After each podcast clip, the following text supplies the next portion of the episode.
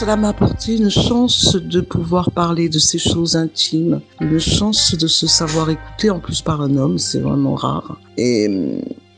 une sensation de à peine effleurer le sujet et avoir encore plein d'autres choses à, à partager parce que mine de rien, je reste très timide sur ce sujet.